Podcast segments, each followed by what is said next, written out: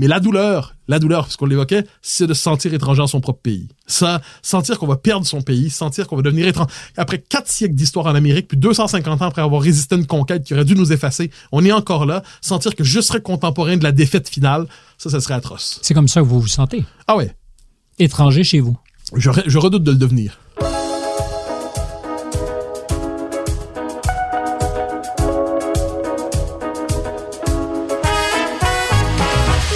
Bonjour à tous, bienvenue à un nouveau numéro de Contact. Permettez-moi, comme chaque semaine je le fais, de vous inviter à vous abonner, quelle que soit votre plateforme de prédilection, que ce soit Google, Apple, Spotify, euh, YouTube.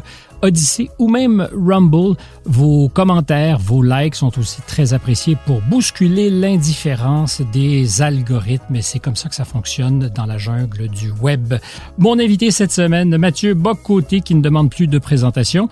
Il est omniprésent, je pense qu'on peut le constater, qu'on soit en France ou au Québec. L'opposé donc de cet homme euh, blanc, cisgenre, généralement euh, cinquantenaire, ce que vous n'êtes pas encore tout à fait Mathieu, mais ça viendra, et qui ne peut plus rien dire ou ne pourrait plus rien dire. On peut vous entendre en France sur CNews, sur Europe 1. Si on est au Québec, c'est sur LCN ou encore à Cube Radio. On peut vous lire dans le Figaro, au Journal de Montréal si on est au Québec. Euh, votre plus récent essai, Le totalitarisme sans le goulag. Je le montre à l'écran pour ceux qui sont avec nous via une de ces plateformes où on voit les choses. Donc, Le totalitarisme sans le goulag a été publié aux presses de la Cité il y a quelques semaines. Bonjour Mathieu. Bonjour. Bienvenue à bord. Merci pour l'invitation. Euh, D'abord, euh, question d'intendance. Alors, on va se vous voyez ou se tutoyer. C'est votre zone de confort puisqu'on se connaît dans la vie privée. À votre convenance. Alors, vous voyons-nous. Tiens, on est en France. Ils savent bien faire ça. Mathieu, je vous remercie d'être là. Je me suis posé la question. Longtemps, vous avez dit, je suis comme Raymond Aron, un spectateur engagé. J'ai eu l'impression cette fois-ci en vous lisant que vous étiez devenu un acteur investi et intéressé par une certaine forme de résistance à l'époque. Et c'est pas la même chose parce que le spectateur engagé, je comprends qu'il est à cheval entre deux, deux formes de, de présence dans le monde, mais l'acteur que vous êtes devenu n'est plus tout à fait le sociologue non plus que vous êtes à la base. Euh, Je ne crois pas. Je ne crois pas. C'est-à-dire, moi, la, la posture aronienne, qui est celle du spectateur engagé, c'est-à-dire quels sont les deux termes là-dedans. D'un côté, on cherche à décrire le monde tel qu'il est sans avoir un parti pris militant. Ensuite, j'ai des préférences politiques, idéologiques qui sont connues, que je cache pas, que je cultive, mais le fait est que je m'interdis de penser à partir d'un groupe pour lequel je voudrais construire les arguments nécessaires dans l'espace public. Je dis les choses, je dis les choses telles que je les vois, de la manière la plus honnête qui soit. Donc, le côté spectateur est là. Et pour moi, le domaine de l'action, j'ai, j'ai fréquenté assez de gens. Je fréquente assez de gens qui font de la politique pour savoir que la politique, c'est autre chose. Donc, moi, mon domaine d'action, s'il en est un, c'est l'espace public à la manière d'un intellectuel, d'un éditorialiste, d'un prof de temps en temps, mais ce n'est pas celui d'un politique. Donc néanmoins, le spectateur engagé, les deux termes utilisés par Aron, je les, je les revendique encore. Euh, ensuite, par ailleurs, Aron, qui est un spectateur engagé, était très engagé en son époque, mm -hmm. mais il refusait de brandir un drapeau autre que celui de son pays. Un autre que vous avez beaucoup aimé, et je loge à la même enseigne, Jean-François Revel parlait de la tentation Bien totalitaire. Sûr. Vous l'avez souvent cité, euh, cette tentation totalitaire, sinon des extraits de, du livre. Euh, Est-ce qu'on est encore dans la tentation aujourd'hui, où on est, euh, à la lecture de ce totalitarisme sans le goulag, proche d'être dans un système totalitaire, mais qui ne se dit pas l'être? Je pense qu'on est dans un processus davantage que dans une société achevée. Euh, pour une simple raison, existent encore dans les sociétés occidentales les résidus institutionnels de la démocratie libérale. Résidus? Les résidus, c'est-à-dire des institutions qui sont encore présentes, mais qui ont euh, qui sont desséchées, donc qui ont peu perdu le, le, leur esprit. Par exemple, il y a encore un parlement, et c'est très important d'avoir un parlement. Mais ce que je constate, c'est que la souveraineté, le pouvoir a été redistribué à des instances qui, elles, les court-circuit, ben, ou euh, prétendent superviser ou prétendent surplomber. Donc, c'est soit les hautes autorités administratives qui veulent gouverner la société sur le mode de l'expérience expertocratie, soit évidemment les tribunaux, soit ce pouvoir clérical nouveau que sont les médias euh, et une partie du monde universitaire quand même. Euh, les libertés publiques existent encore, la liberté d'expression existe encore, mais les tentatives pour la diminuer, la museler, l'encadrer, la limiter, au nom notamment des lois sur la haine, entre guillemets, sont de plus en plus nombreuses. Donc la tentation totalitaire travaille de plus en plus nos sociétés. Il est heureusement encore possible d'y tenir tête. Vous parlez de l'université des médias. Il y a très longtemps déjà, Paul Nizan, dans Les Chiens de garde, nous mettait en garde justement contre les universitaires. Oui. Euh, Donc, c'est pas nouveau que l'université ait un rôle agissant sur le, le monde dans lequel on vit. Ah non, ça, il n'y a pas de doute là-dessus, mais le fait est qu'elles ont pris un pouvoir absolument immense, d'autant qu'il, jusqu'à il n'y a pas si longtemps que ça, quand même, il y avait encore une fois un effet générationnel, probablement, un pluralisme intellectuel dans l'université qui était peut-être résiduel, mais c'est un résiduel important. Or, aujourd'hui, prenez l'ensemble des départements. On peut penser à la bureaucratie EDI, dont on parle beaucoup, équité, diversité, inclusion. Mais prenez les méthodes d'embauche dans les, dans les départements. C'est pas un détail de véritable baronnie universitaire qui fonctionne sur le mode de l'auto-reproduction institutionnelle et incestueuse. Eh ben, l'université, aujourd'hui, n'est pas un lieu... En fait, des trois lieux que j'ai... On, on se l'était dit il y a deux, trois ans qu'on s'était rencontrés pour un autre entretien. Moi, j'ai bien connu la politique, les médias et l'université. Et le milieu le moins libre que je connaisse, c'est l'université. Ah, Ça, ça, pour moi, c'est quand même... Et de ce point de vue, on reprend aujourd'hui ce qu'on appelait autrefois, je pense, les codes du marxisme scientifique. On a changé le, le marxisme pour autre chose. Mais l'idéologie qui se prend pour science est redevenue la norme dans l'université. Et, et puis, puisque l'université a un pouvoir immense aujourd'hui, parce qu'elle produit les concepts dont la bureaucratie a besoin ensuite pour prétendre gérer la société, l'administrer. C'est un relais direct, selon vous, c'est-à-dire on, on crée, on manufacture en fait, c'est pas... de, de- de la pensée qui est acceptable pour tous parce qu'on dira qu'elle vient de l'université. Oui, ben, C'est-à-dire que puisqu'elle vient de l'université, c'est en plus le réflexe souvent dans le débat public, désormais, c'en est même amusant, c'est avant même de répondre à un argument, on va dire oui, mais euh, c'est pas un expert, c'est pas un scientifique. Donc, euh, entre pairs, on va se citer, entre pairs, on va se citer, entre experts euh, euh, en chair, on va se citer, et si vous n'avez pas les titres euh, attendus, ben, on vous répondra même pas. Ça, ça en est plutôt. Donc, assez ça prend drôle. les lettres de créance? Oui, bah, du petit milieu, hein, c'est-à-dire de la, la coterie, euh, la coterie de- du, du milieu universitaire, mais qui, je reviens, produit une pensée qui, je, je dis pas que c'est planifié comme tel, mais qui, vu la configuration actuelle de nos sociétés, c'est une pensée qui est configurée pour cadrer dans la logique de l'état thérapeutique, de l'état gestionnaire, pour assurer donc une logique de maximisation du contrôle social de plus en plus, ou du moins de réingénierie sociale. Et ça, c'est encore un clin d'œil au 20e siècle que nous n'avons peut-être pas quitté en tout, en tout domaine. Alors, je suis tenté de faire un petit détour par l'université que j'avais pas nécessairement prévu, quoique dans une conversation, c'est difficile de prévoir ce qui va arriver.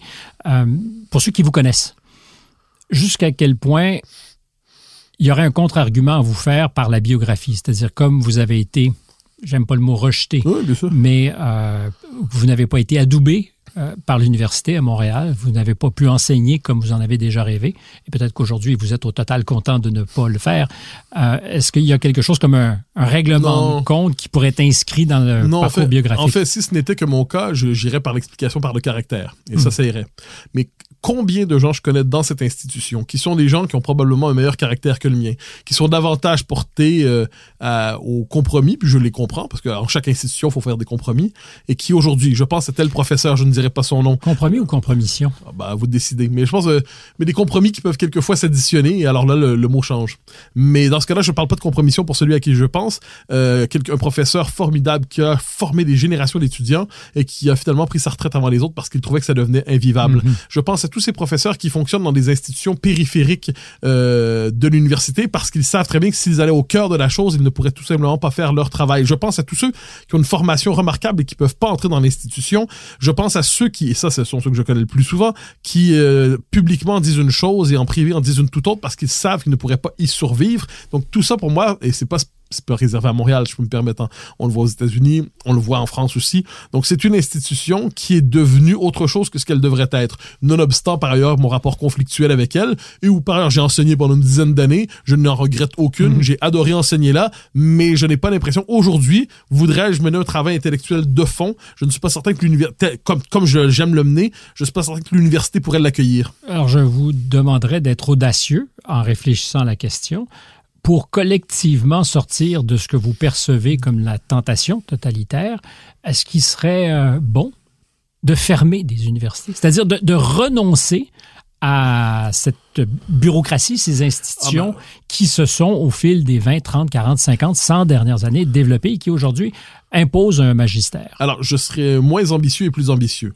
Alors, je veux fermer aucune université, mais ce que je veux co- couper, ce que je veux abolir. Mais vous comprenez que c'est une provocation Ah, oui, comme mais bien question. sûr, vous allez voir, non, vous allez voir, la- ma réponse est quand même. Alors d'abord, faut casser la bureaucratie EDI. C'est vraiment pas un détail. La bureaucratie équité, diversité, inclusion, qui aujourd'hui a colonisé l'université. Mais pas que l'université, alors. Ah, non, mais absolument. Le milieu des affaires, ça. Mais là, je- on parle de l'université, mais qui a aussi tout touche, le monde de l'entreprise, donc on le voit dans les départements des ressources humaines, euh, touche le monde de la publicité. Mais si on est sur l'université, elle joue un rôle immense. Et il faudrait non pas la réformer, mais l'abolir. Ça, je pense que c'est absolument essentiel. Il faudrait aussi faire en sorte de changer les conditions d'embauche des professeurs pour éviter les effets de coterie que l'on voit aujourd'hui, euh, les effets de baronnie, ce qui fait qu'ils s'embauchent entre eux finalement dans un milieu qui relève d'un entre-soi sous-oxygéné. Ça, je trouve que donc euh, ensuite je réformerai significativement le mode d'allocation des ressources universitaires pour financer davantage de vraies recherches et moins de recherches idéologiques. Donc non, le programme est vaste, mais il ne passe pas par l'abolition de l'université. Mais peut-on réformer? Est-ce que vous croyez vraiment qu'on peut réformer Alors, on arrive, au, on arrive au dernier point. Là, moi, donc, dans mon esprit, dans mon monde idéal, dans le monde idéal de Mathieu, on rase la bureaucratie idéologique Ensuite, ce qu'on fait par ailleurs, on crée des conditions. Est-ce qu'il y a de l'ironie quand vous parlez du monde idéal de ben Oui, quand même, quand même. C'est pas le monde idéal de tout le monde. Et dans cet univers, on crée surtout des institutions nouvelles. Comment ça s'est passé en France normalement? C'est intéressant, c'est l'école, les fameuses sections, les grandes écoles. Quand vous, vous sentez que tout est bloqué, dans nos sociétés, bon, vous créez quelquefois quelque chose d'autre. Et sachez que le Parti québécois, dans le mandat Marois, avait pensé à faire ça. Avait voulu créer des chaires de recherche sur le Québec qui permettraient de renouveler l'état des connaissances et du savoir sur le Québec. Qu'est-ce qui s'est passé? Parce que le, la, la, caste universitaire a compris qu'elle en perdrait le contrôle, qu'elle n'en aurait pas le contrôle, elle s'est opposée à la création de ces postes-là. C'est génial. Des, des, universitaires qui s'opposent à la création de postes. Pourquoi? Parce qu'ils redoutent le fait qu'ils n'en contrôlent pas intégralement tout, tout le processus. Ça en dit, ça en dit beaucoup. Et ça, je pense que c'est nécessaire de créer des espaces nouveaux. Je suis tenté de, de, pousser la provocation en disant que vous me suggérez de créer des exosquelettes qui court-circuitent d'une certaine façon ce monde pourri que vous décrivez, celui de l'université, parce que c'est ce que vous décrivez. Je n'utiliserai pas ce terme, mais disons que c'est un monde faisandé. Euh, alors, je serais intéressé, moi, d'un point de vue sémantique, à la distinction entre faisandé et oh, pourri. Il y a, y a, un effet de provocation inutile dans pourri. Euh, bon, alors, je voulais vous provoquer justement. Alors, pourquoi justement ne pas plutôt aller vers la table rase? Parce que dans l'histoire des sociétés, euh, c'est vrai aussi euh, dans le monde de l'économie, hein, quand un système est trop endetté, des fois il faut déclarer faillite pour reconstruire. Alors probablement c'est une question de tempérament cette fois, mais je me méfie de la table rase, quel que soit le modèle. Mhm. euh, les sociétés humaines ne sont pas faites pour recommencer à repartir à zéro. Les êtres humains ont pas envie de repartir à zéro, et heureusement. Donc ce qu'on doit faire, me semble-t-il, c'est quand une institution est vermoulue, quand une institution ne tient plus, eh bien il faut cesser à tout le moins de l'entretenir exactement exagérément. Il faut créer des choses nouvelles et on le voit même dans le milieu des, des médias quelquefois. Dire des initiatives nouvelles se créent, la vôtre, on pourra en nommer d'autres, pour créer des espaces de liberté lorsqu'on juge qu'on n'en a pas suffisamment dans l'espace. Euh, bon. Et ça, je pense que c'est ce qui se voit un peu partout. Il faut créer des espaces nouveaux. Et ça, des oasis, chez les conservateurs américains, dans les années 90 et 2000, c'est une question qui se posait souvent. Est-ce qu'on peut réformer Washington ou est-ce qu'on doit créer des oasis de culture pour sauver la culture générale? C'était dans les suites des, des réflexions d'Anne Bloom sur la culture générale? Et en ces matières... The closing of the euh, oui, la, la, lame des armées en français. Et moi, en ces matières, moi, je suis un partisan de la double stratégie. D'un côté, je crois encore aux politiques. Je pense qu'il faut mener la bataille pour être capable, justement, de transformer les institutions en général. Tout ça, c'est nécessaire. Et il faut aussi créer de nouvelles écoles. Il faut aussi créer des institutions nouvelles pour oxygéner la vie de l'esprit. Et dans ces lieux, souvent, des esprits particulièrement créatifs vont pouvoir se retrouver. Tout à l'heure, vous me parliez de ce professeur que vous connaissez qui a choisi de prendre sa retraite de l'enseignement plutôt que de continuer à faire des compromis sur ce qu'il estimait être son or à lui. Donc, euh, il a choisi de ne plus se fier à la boussole qu'on lui donnait. Oui, puis il trouvait, je pense qu'il trouvait ça irrespirable simplement aussi. Euh, moi, j'étais ce midi, avant qu'on se retrouve, avec euh, quelqu'un de très important dans ma vie, qui, qui est l'équivalent de ce qu'on pourrait appeler un fils. Euh, et on parlait des compromis qu'on fait quand on a 30 ans parce qu'on veut réussir dans un univers, de ce qu'on est prêt ou pas à accepter. Et euh, je reviens à, à, ce professeur qui a fait ses choix.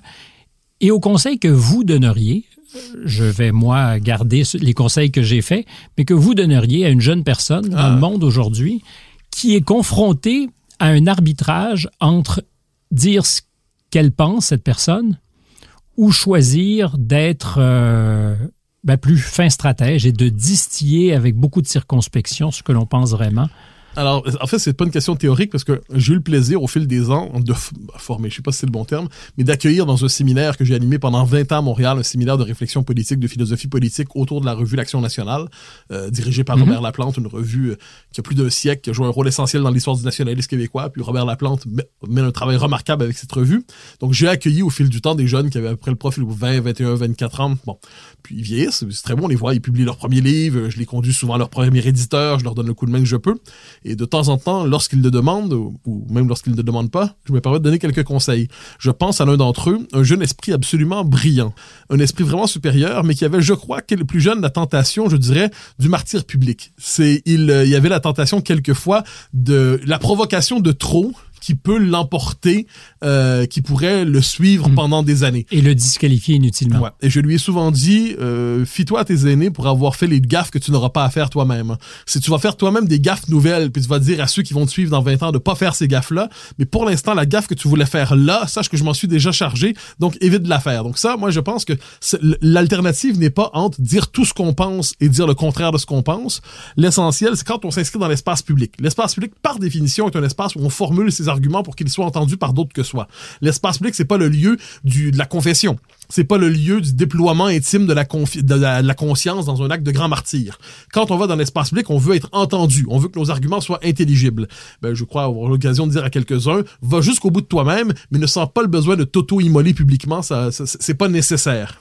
Surtout très contre-productif si on veut survivre à ça. Oui, mais surtout si on pense qu'on a une contribution, on n'est pas obligé de le penser, hein, mais si on pense qu'on a une contribution légitime à faire dans l'espace public, euh, qu'elle est nécessaire, eh bien, arrangez-vous pour y durer. Ensuite, je donne pas des conseils de prudence excessive. C'est-à-dire, si vous vous interdisez déjà de dire tout ce que vous voulez dire quand vous entrez dans l'espace public, vous direz pas grand-chose. Hein. Je, je connais aussi, on parlait de l'université, de ces gens très rusés qui annoncent à 28 ans, quand je vais avoir ma permanence à 50 ans, je vais tout dire. Bon. Mais c'est exactement un des arguments que, qui m'a été présenté ou un élément de la conversation que nous avions. À partir de quand sommes-nous assez qualifiés sur la place publique pour oser dire ce qu'on pense? Ça n'arrive pas. Ça n'arrive pas. En fait, euh, quelquefois, alors il y a un, cas qui m'a intéressé à Paris récemment, euh, encore une fois parce que je suis un garçon poli, je ne dirai pas le nom, mais c'est un grand professeur qui a été récemment chassé de l'université. Euh, il pensait, il était vraiment un homme de grande qualité, un esprit supérieur, j'insiste.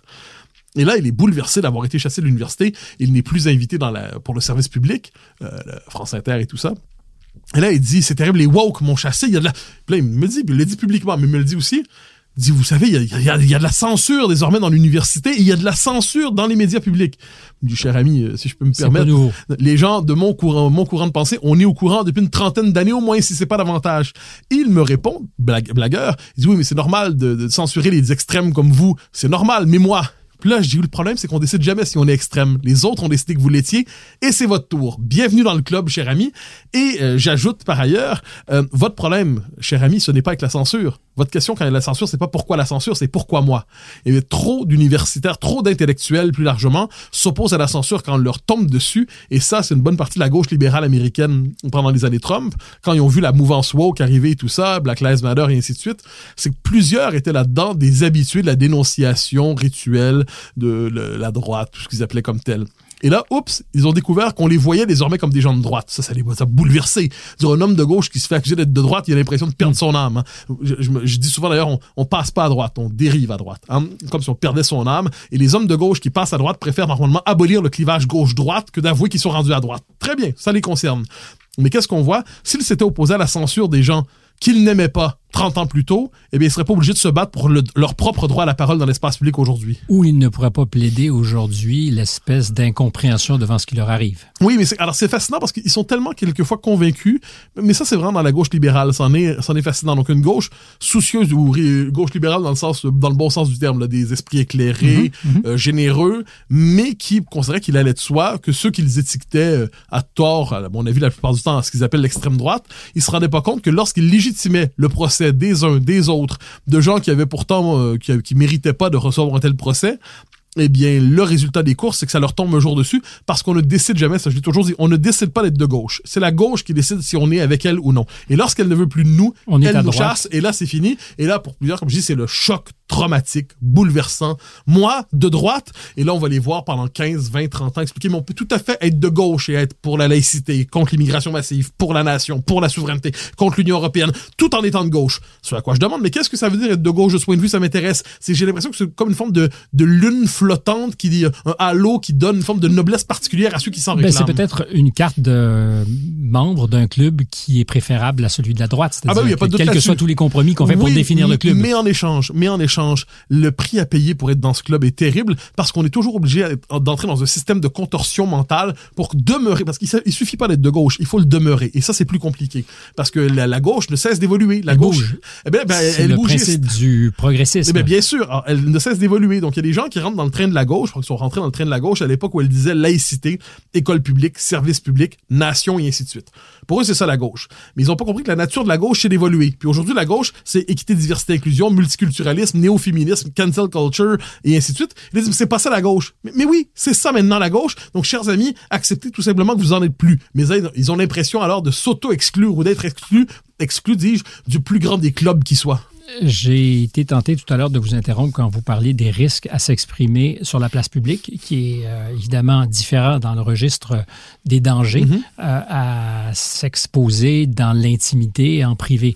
Or, on pourrait y revenir, mais on se rend compte qu'il n'y a plus vraiment aujourd'hui de territoire qui n'intéresse pas le censeur. Parce ah, ben absolument. en Irlande aujourd'hui, alors, c'est un petit exemple, mais peut-être qu'il frottage d'huile. Et c'est pas qu'en Irlande, c'est aussi vrai en Écosse. en, Écosse. Euh, puis la Scandinavie a réfléchi à ces choses-là. Euh, des propos fâcheux à table peuvent être euh, Ben, et intéresseront le législateur, intéresseront pas le législateur, intéressent déjà le législateur. Ben, ça, en fait, c'est euh, moi la première fois que j'ai, je, je l'aurais pas imaginé ça.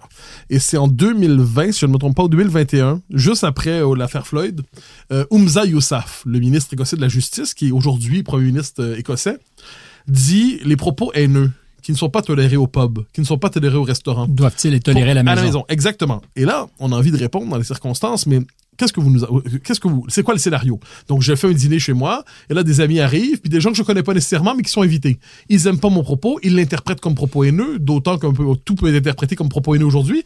Et là, tout. Ah, à peu Mathieu. Ah ben, je donne un exemple. Si j'affirme, je l'affirme courageusement, qu'un homme ne peut pas être enceinte. Hein? ça, c'est plutôt basique pour genre depuis des milliers d'années. Mais aujourd'hui, si je dis ça, c'est interprété par une bonne partie de la mouvance transradicale comme un propos haineux. C'est interprété comme un propos transphobe. Or, la transphobie relève du registre de la haine. Et de ce point de vue, je dis pas que ça va être, les tribunaux vont trancher comme tel. Je dis que ça va être, ça peut être interprété comme un propos haineux par des groupes militants qui ont des moyens pour poursuivre. Donc, une mère et sa fille à table dans une conversation où on discute de ces enjeux et où on pourrait faire l'hypothèse que la fille est plus ouverte aux enjeux trans que la mère ne l'est. Euh, cette conversation pourrait devenir coupable si la mère s'objectait. Et là, ça devient un c'est l'État qui pousse à, la délation. Et moi, c'est quand même ça, c'est assez fascinant. C'est la délation qui est présentée aujourd'hui comme la forme exemplaire d'un comportement civique. C'est particulier. En France, dans le contexte français, c'est très chargé. Ah évidemment, oui, mais, mais, moi, même dans le contexte québécois, là, je me permets de faire un détour pendant quelques instants sur la, séquence Covid. Alors voilà, Covid, moi, comme tout le monde, pendant les six premiers mois, j'étais, je, je, je, vous dis, ok, je m'enferme chez moi. Là. Si, si c'est la peste, je m'enferme chez moi. Six mois, vous avez mis beaucoup de temps? Autour de ça quand même. Non, non, moi j'étais, je veux dire, si c'est ça. Puis ensuite, je, mais dès que. J'étais un peu ironique là-dessus. Oui, mais pas tant, pas tant, pas tant, pas tant, parce qu'il y a des gens qui, vont qui étaient plus, plus éclairés, plus lucides là-dessus. Ça, je, je, je l'accorde. Et moi, ce qui me frappe, c'est quand on arrive le temps des, euh, des confinements un peu à répétition, il y a un appel qui est lancé qui publiquement dit en gros dénoncez vos voisins. C'est-à-dire, s'il y a une fête, là. En octobre 2020. S'il y a 7 ou 8 personnes qui sont en train de faire la fête chez vous, ou vous les suspectez de faire la fête dans la maison d'à côté, n'hésitez pas à appeler la police. Et ça, pour moi, je me souviens, j'étais à un débat à la joute, euh, l'émission de Paul Larocque à TVA, puis on débat autour de cette question-là, puis Paul mène très bien le débat, mais je suis en désaccord avec quelqu'un qui dit, en gros, la délation est le comportement exemplaire en ce moment. Et moi, je m'excuse, mais aucune société ne peut normaliser, institutionnaliser, sacraliser la délation. Je trouve que c'est un comportement abject. Or, aujourd'hui, l'appel à la délation sur les réseaux sociaux notamment, signaler ce comportement, signaler ce tweet, signaler ce discours. L'appel à la délation est normalisé aujourd'hui bien au-delà de la séquence particulière des parties de cette personne pendant la COVID. Et ça, je trouve qu'il y a une forme de, de brèche ou de moment de bascule qui a eu lieu ces dernières années où la délation qui était autrement, autrefois vue, c'était comme le, bas de l'âme humaine, les, les ben délateurs. Balancer quelqu'un. Une balance. Eh aujourd'hui, c'est euh, présenté sur, comme un, un geste vertueux sous le signe du signalement moral. Moi, je me souviens à la même époque, en octobre 2020, donc euh, probablement au moment où vous commencez à déchanter, euh, un point de presse où c'est un journaliste qui demande au premier ministre Legault, si ma mémoire est bonne, pourquoi les policiers n'ont pas le droit d'entrer chez les gens sans mandat de perquisition, ah justement pour contrôler. Moi, il y, a une séquence là-dessus qui. Alors, moi, chacun il va à son rythme. en ce matière, parce qu'on a tous été traumatisés. Plus... Je pense que certains se sont dit tout de suite, ça va trop loin. D'autres ont pris leur temps. D'autres ont toujours pas compris qu'importe. Ce qui est certain, c'est qu'il y a eu un moment de bascule, j'en parle dans le bouquin, euh, au moment donné, on est passé mentalement, je dis pas que c'est peut-être une parenthèse, j'espère, de la société de liberté à la société d'autorisation. C'est-à-dire, c'est plus une société où je fais ce que je veux, mais où je réclame l'autorisation de faire en fonction du bien commun sanitaire du moment. Et ce qui m'avait frappé dans ce contexte, c'est le changement du rapport aux libertés. Donc les libertés, ce n'était plus la base à partir desquelles on fonctionne, c'était ce que l'État pouvait accorder gracieusement et de manière arbitraire. Ce qui nous si est la situation- consenti. ce qu'on lui cons- si la situation sanitaire le permettait. Alors ça, c'est terminé. Moi, ce que je redoute maintenant, c'est parce que la crise climatique, on en parle, c'est très sérieux, c'est très personne ne dit le contraire. Mais quand j'entends des discours sur le mode, il faudrait désormais, après le passeport sanitaire, le passeport climatique. C'est un discours qui tourne ici et là. Il est rarement repris comme tel, mais pas loin. Euh, Jean-Marc Jancovici, en France, a dit il faut réserver à quatre voyages en avion euh, à vie pour, que- pour quelqu'un. Alors moi, je m'excuse, mais le mode d'administration de cette chose m'intéresse. Si vous êtes sérieux avec vos quatre Ben, a- voyages en il y avion aura une vie, bourse, on pourra dans- vendre son ben, privilège. il faut- oui, mais il faut d'abord une administration centrale pour être capable de nous dire comment, qui a pris son voyage en avion, quand, comment, qui ensuite peut l'échanger, de quelle manière. Donc, un souci, on pourrait être suivi à la trace. Ça a été d'ailleurs déjà mis en place avec la COVID. Nous Ben, aurons des passeports de citoyens. Alors voilà, ça pour moi, je, je sais que quand je parle de ça, là je vois mes, mes bons amis qui me diraient, sens-tu vraiment le besoin de parler de ça, cher Mathieu? C'est pas un peu conspi. Là, je sens, moi, les, les- les vrais conspis, ça existe, mais s'inquiéter, s'inquiéter des, euh, des conséquences prévisibles d'une idée, c'est-à-dire l'idée d'un contrôle administratif mondialisé, des voyages en avion des uns et des autres, pour s'assurer que personne ne le dépasse, pour ne pas peser dans... Puis ensuite, pourquoi pas la, la consommation de viande? C'est important ça aussi. Hein, on a appris que c'était très grave pour la planète. Et pourquoi pas ensuite les voyages en voiture, les déplacements en voiture, surtout si c'est une voiture à essence. Donc moi, je m'inquiète, c'est mon... J'ai toujours été assez libéral. Ça, dans le combat québécois, c'est pas ce qui ressort le plus, parce qu'au Québec, la question importante pour nous, c'est l'indépendance. C'est-à-dire la question fondamentale, c'est survivre comme peuple. Mais sur le plan philosophique, j'ai toujours été à la fois libéral et conservateur. Libéral parce que sans le libéralisme, les libertés publiques, les libertés élémentaires ne sont plus là. Puis conservateur parce que sans ça, ces libertés s'effritent et se perdent dans l'insignifiance. Or, ce que je constate, c'est que la défense des libertés aujourd'hui est une question qu'on croyait réglée. On pensait que la démocratie libérale, on l'avait jusqu'à la fin des temps. Or, manifestement, les libertés que l'on croyait avoir s'effritent devant nous et sont plus euh, fragiles qu'on ne le croyait. C'est une préoccupation qu'il faut, je crois, investir dans le débat public raisonnablement, sans avoir l'air d'un fou conspi, mais sans avoir peur non plus de se faire traiter de fou conspi tout le temps. Mais on vous expliquera, Mathieu, comme je l'ai souvent entendu, que ces libertés peuvent aujourd'hui se retourner contre nous. Que dans le fond, euh, le socle sur lequel nous pensions vivre nos vies, euh, l'espace politique sur lequel on pensait avoir construit nos existences dans notre partie Ouais. du monde, serait peut-être au contraire notre plus grande vulnérabilité et mériterait peut-être d'être euh, réaménagé. Ah alors, Il y a un peu de ça, non? alors, les libertés, moi, je- on s'entend, rien n'est absolu en ce monde. Donc, les libertés sont toujours aménagées en fonction, bon, il y a une autorité politique, il y a un bien commun, il y a le fait que ces libertés ne sauraient être absolues, sinon ça devient l'anarchie. Très bien. Par ailleurs, dans la composition générale des choses aujourd'hui, on est dans cette situation très particulière où on a un État qui, sur des questions essentielles d'autorité régalienne, est plutôt faible.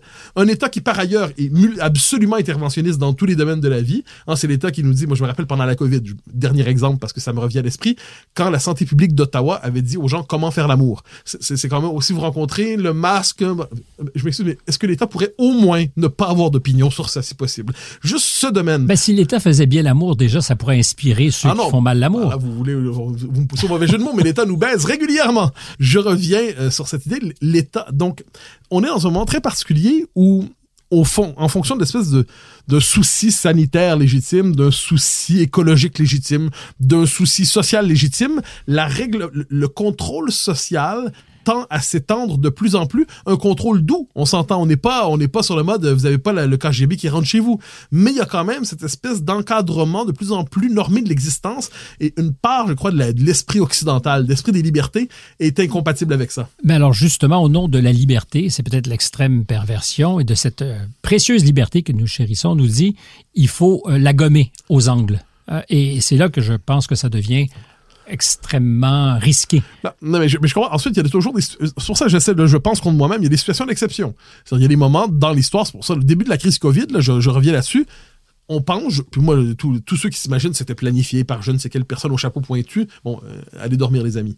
Mais des gens sérieux, honorables, qui Bon, ils ont l'impression d'avoir une crise historique exceptionnelle devant eux. Ils ont l'impression, sincèrement, que le système va s'effondrer. Donc là, il y a un état d'exception. C'est inscrit dans la nature même du politique, l'état d'exception. Je l'entends parfaitement et je me suis donc mal fait comprendre. Alors moi, j'en avais plutôt euh, contre cette idée orwellienne qu'on nous explique de plus en plus la liberté, c'est la contrainte. Ah oui, la liberté, c'est l'ordre. Ah la liberté, c'est dans le fond euh, l'inverse de ce qu'on a Ah, mais cru je suis pendant très longtemps, qui voit. était la liberté. Alors c'est pour ça dans le dernier euh, dans le dernier chapitre du livre, c'est consacré à cette question en fait, qui est une question qui me semble à ce que j'appelle la radicalisation de l'extrême centre et les prochains prisonniers politiques d'Occident. Parce que et ça c'est une formule à laquelle je tiens. Pourquoi? On l'a vu, c'est lié à la théorie du genre. Deux exemples qui se passent en Ontario et en Irlande, euh, mais qui de- pourraient se produire un peu partout, euh, se reproduire partout demain. Il y a un jeune en Ontario euh, qui dit, ben, dans la classe, là, Mhm. globalement, quand un garçon est dans la toilette des filles, même s'il se prend pour une fille, c'est pas une bonne chose. C'est non. Là, propos haineux, propos inquiétant. On lui dit, tu ne reviens pas à l'école demain. J'espère raconter correctement les événements, mais je pense que c'est ça. Tu ne reviens pas à l'école demain parce que c'est des propos haineux, puis il va falloir que tu t'amendes, puis que tu t'autocritiques, puis tu ne penses plus ça pour revenir.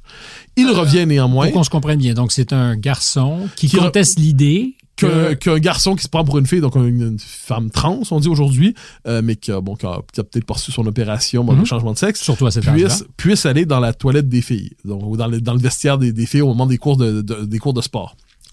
Il revient à l'école le lendemain, il n'a pas changé d'idée, et de mémoire, euh, la police l'attend pour dire, euh, j'espère qu'il n'y a pas d'inexactitude dans le propos, mais je crois que c'est vraiment ça. Donc, ben, vous êtes revenu alors qu'on vous avait demandé de ne pas revenir si vous teniez encore ces propos. Donc là, ben, on est là pour, pour vous en empêcher. Alors, vous voyez à quel point c'est pervers. On ne dit pas, on vous arrête parce que vous avez tenu ces propos. L'école a dit, vous revenez pas si vous pensez encore ces propos, vous revenez donc, on va, on se permet d'intervenir. Même chose en Irlande, mais là, c'est un professeur qui refusait, je crois, d'utiliser les pronoms, euh, les nouveaux pronoms, et ainsi de suite. On peut être en désaccord complet ou en accord complet avec la théorie du genre, le trans, c'est une question aujourd'hui dont on débat apparemment. Mais ce que je trouve fascinant, c'est l'appel à pénaliser un nombre croissant de discours et de comportements. Et ça, c'est encore plus vrai en France et en Europe qu'en Amérique du Nord. Euh, L'idée qu'il faut poursuivre les gens pour des propos euh, qu'on peut leur reprocher, avec lesquels on pourrait débattre. On pourrait dire à la rigueur, je veux jamais entendre parler de toi, dégage, tu m'énerves, ce que tu dis est scandaleux. D'accord, mais on ne met pas en prison pour ça, on ne traîne pas devant les tribunaux pour ça, on ne fait pas de payer d'amende pour ça, on décide juste de jamais t'in- t'inviter dans tel colloque, telle émission, bon, la régulation par, la, Mm. par les mœurs plutôt que par le droit. Or, la tentation aujourd'hui, au nom de la lutte contre les propos dits haineux, les propos haineux, ça, autour de ça, euh, l'extension du domaine des propos haineux. Qu'est-ce qu'un propos haineux aujourd'hui, fondamentalement, quand on regarde la charte des grands réseaux sociaux euh, et même les lois sur la haine, c'est globalement s'opposer à la nouvelle étape des revendications diversitaires. C'est s'opposer aux nouvelles revendications dites minoritaires. Ça, pour moi, c'est très dangereux. Retour au Québec un instant. Juste un petit exemple qui est important. C'était il y a quelques mois à peine le débat sur la présence des drag queens à l'école. C'est fascinant quand même. Oui, vous en avez fait presque votre fonds de commerce, Mathieu. Je vous ai entendu souvent et beaucoup en parler. Mais c'est quand même l'exemple du siècle. L'exemple du siècle. C'est une formule, mais comprenez bien. Un homme qui se déguise en femme hypersexualisée, qui veut aller lire des histoires sur la pluralité et l'inclusion, la diversité et l'inclusion à des enfants de 5 ou 6 ans environ dans une bibliothèque scolaire, vous pouvez être pour ou contre d'accord. Mais on nous expliquait que si on était contre, on était l'extrême droite. Donc là, l'extrême droite, faut comprendre. Dans l'esprit des dieux, ça part d'Adolf Hitler, OK? Puis ça va jusqu'à s'opposer à la présence des drag queens dans les bibliothèques Le scolaires. spectre est large. Ben, ça commence à être un peu large. Donc là, moi, je m'excuse, mais ça, c'est un indice, justement, de cette restriction de l'espace de la pensée et de la liberté d'expression. Parce que si vous êtes extrême droitisé pour ça, ben, faites la liste des, des propos que vous ne pourrez plus tenir. Tout ce qui est risqué. Bien sûr. Euh, L'extrême droitisation, c'est un processus. qui- Euh, L'assimilation à l'extrême droite, par ailleurs, on pourrait toujours chercher à définir ce dont on parle par là. vous le dites souvent, mais Mais l'assimilation à l'extrême droite de tout propos qui remet en question, on pourrait dire, l'idéologie dominante. Euh, l'idéologie, aujourd'hui, l'idéologie diversitaire. Donc, ça consiste à dire, plutôt que de répondre à vos arguments, Stéphane Bureau, vous êtes d'extrême droite. Je vous extrême droitise, et puisque je vous extrême droitisé, et qu'on ne débat pas, oui, c'est ce que j'appelle aussi l'infréquentabilisation, et puisqu'on ne débat pas avec l'extrême droite, parce qu'elle est monstrueuse, dès lors, l'essentiel, c'est de dire, vous êtes d'extrême droite, et de le répéter sans arrêt pour que l'é- l'étiquette vous colle à la peau, et qu'on ne puisse plus, on ne veuille plus débattre avec vous, parce que pire, si on débattait avec vous, ça voudrait donc dire qu'on vous juge respectable, et si on vous juge respectable, c'est qu'on ne vous juge pas d'extrême droite, donc si on voit pas l'extrême droite là où je la vois, eh bien, c'est bien la preuve que vous en êtes aussi, et dès lors, si je vous parle, je suis coupable des mêmes choses que je vous prête. je vous sens emballé, Mathieu. Pendant une, Ça m'énerve. pendant une fraction de seconde, j'ai vu la machine partir. Est-ce qu'il y a des gens qui nous écoutent, qui nous regardent? Ils se sont dit, mais il est en transe. Euh, je reviens à une des questions que je vous ai posées dès le départ, euh, parlant des détours biographiques. Euh, donc, est-ce que votre critique de l'université est fondée dans ce que vous avez peut-être vécu? Je reviens sur le spectateur engagé. Moi, en vous entendant, je n'ai pas l'impression d'être en face d'un spectateur engagé, mais d'un acteur qui, encore une fois, c'était la, supposition que, que je Mhm. vous soumettais, est engagé dans un acte de résistance, c'est-à-dire qui voit le monde bouger. Alors certains sont d'accord avec votre diagnostic, d'autres pas du tout, euh, mais qui voit le monde bouger et qui a choisi. Alors vous me direz, je fais pas de politique, je ne suis engagé dans aucun parti. Je pense qu'on peut faire de la politique sans être engagé dans Ben, un ben, à parti. ce compte-là- et, et c'est pas coupable. Non, je comprends, que d'être un acteur. mais Mais, à je sens que vous êtes à la première personne Non, mais à ce compte- très À interpellée. ce compte-là, c'est que Raymond Aron, euh, qui est le, le titre, le spectateur engagé sur ses conversations avec euh, Volton et Missika, si je ne me trompe pas, en, 70 en 91-79, Raymond Aron lui-même était très engagé. Le engagé est présent dans le engagé. C'est-à-dire, il était, euh, il disait, je rési- quand, quand en 81 Mitterrand prend le pouvoir, euh, il dit, je voudrais m'engager dans la construction d'un contre-programme libéral et tout ça. Donc, dans son dans la vision qu'il avait du spectateur engagé, qui était l'éditorialiste qui euh, ne cachait pas ses idées, il faisait pas semblant de dire ouais, peut-être ben oui, peut-être ben non, puis on verra, puis on se reparle. Donc tout ça, mais la part de spectateur, c'est qu'il ne prétend pas parce qu'il y a un, un moment de bascule, j'insiste là-dessus. Soit on décide d'aspirer à la décision. C'est-à-dire, je suis de ceux qui désormais veulent gouverner. Donc, on s'engage dans un parti, on, cherche à exercer le pouvoir, ou alors à la rigueur, à la rigueur, on cherche à devenir recteur d'université, ou imaginer les rôles. Mais ça, c'est pas ma fonction. Le spectateur. Est-ce que l'époque vous a aspiré, puisque vous parliez Ah oui. d'aspiration? Euh, moi, je sens quelqu'un qui, euh, tout sociologue qu'il soit, et donc euh, qui a prétention à avoir un recul pour Ouais. regarder le monde, pour être le spectateur que, que vous décrivez. Je sens quelqu'un qui a basculé à un moment donné. Puis basculer ici n'est encore n'est pas connoté, n'est pas connoté d'aucune façon. Bien franchement, la, la sociologie, s'il y a une discipline aspirée par l'époque, c'est bien la sociologie. Et la sociologie, globalement, est normalement un catéchisme néo-progressiste qui se fait passer pour une science. Moi, je Bon. parle de Mathieu Bock-Côté, l'individu, le citoyen. Bon, alors, mais oui, mais alors, le fait est que, et là, c'est pour ça que j'écris des livres. C'est-à-dire, mais, c'est comme ça que je me construis psychologiquement. Ensuite, quelquefois, on se compte des mensonges à soi-même. Mais, vous vous euh, en comptez? J'espère que non. Mais, mais je, je, me, je me fais pas d'illusions sur la bête humaine, même pas sur moi. Euh, bon. Alors, quoi qu'il en soit, j'écris, Cette hypothèque est enlevée. je fais mes éditos à la télé, à la radio, dans les journaux. Ça, c'est ma manière de participer au débat public activement. J'entends par là. Quand j'écris un livre, c'est une manière de poser ma pensée. Puis, euh, bon, je dis quelquefois la manière, euh, de- à la blague de sauver mon âme. C'est-à-dire, j'écris un livre pour être capable de voilà où j'en suis rendu intellectuellement. Voilà, c'est c'est ma manière de poursuivre mon travail de fond en sociologie politique pour chercher donc euh, à terme, si je me trompe pas, mes livres réussissent à témoigner d'une cap enfin le monde un objectif c'est toujours de conceptualiser une époque conceptualiser un moment pour rendre repérable ce que les gens ressentent. Ça je pense que c'est absolument essentiel. Donc faut faire la généalogie des idées la généalogie des concepts. Faut être capable d'expliciter la carte conceptuelle de l'espace public pour qu'on puisse savoir qu'est-ce qu'on ressent sans être capable de le dire et de le théoriser? Et ça, c'est mon travail de fond. Je appelle ça comme ça. Et ensuite, il y a un mouvement d'aller-retour entre l'éditorialiste et les sociologues. Je ne crois pas que ces deux mouvements soient contradictoires, sans quoi je me place encore sur la continuité de mon maître rond. J'interromps l'écoute de l'émission pour quelques secondes. C'est une promesse pour vous rappeler une fois encore de vous abonner à notre chaîne si ce n'est pas encore fait. Ça fait toute la différence au monde de nous aimer aussi, de nous liker. Les algorithmes nous ont à l'œil et vous pouvez faire la différence. Vous pouvez aussi nous suivre sur tous nos réseaux sociaux.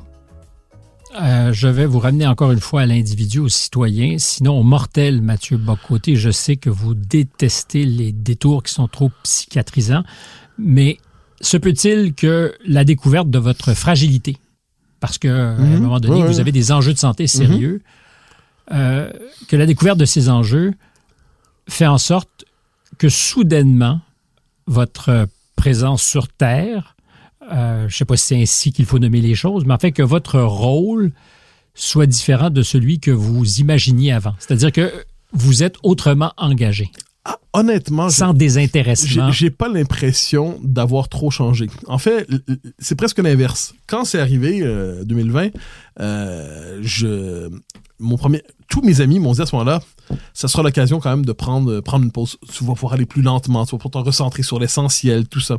Ouais, ça a tenu pendant le confinement. C'est, le confinement, c'est merveilleux pour se recentrer sur l'essentiel. Parce que ça arrive tout en même temps. hein. Donc là, je, je pouvais, je lisais sans arrêt, puis je méditais d'ailleurs les projets de livres que j'avais à ce moment-là.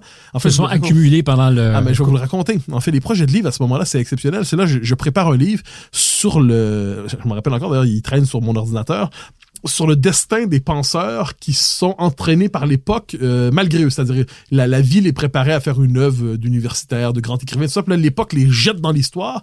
Et là, je voulais réfléchir aux effets psychologiques de la défaite. C'est-à-dire qu'est-ce qui arrive quand un grand penseur est vaincu, mais pas quand il y a 88 ans, là? quand il y a 40, 50 ans, puis il est emporté par l'histoire. Quelles sont les conséquences psychologiques de la défaite pour les hommes d'esprit? Donc, je suis pris pendant 6, 7, 8 mois dans des travaux là, où je travaille des questions de fond. Là. Je m'intéresse à des figures oubliées de la vie des idées. Donc là, je deviens plus sage.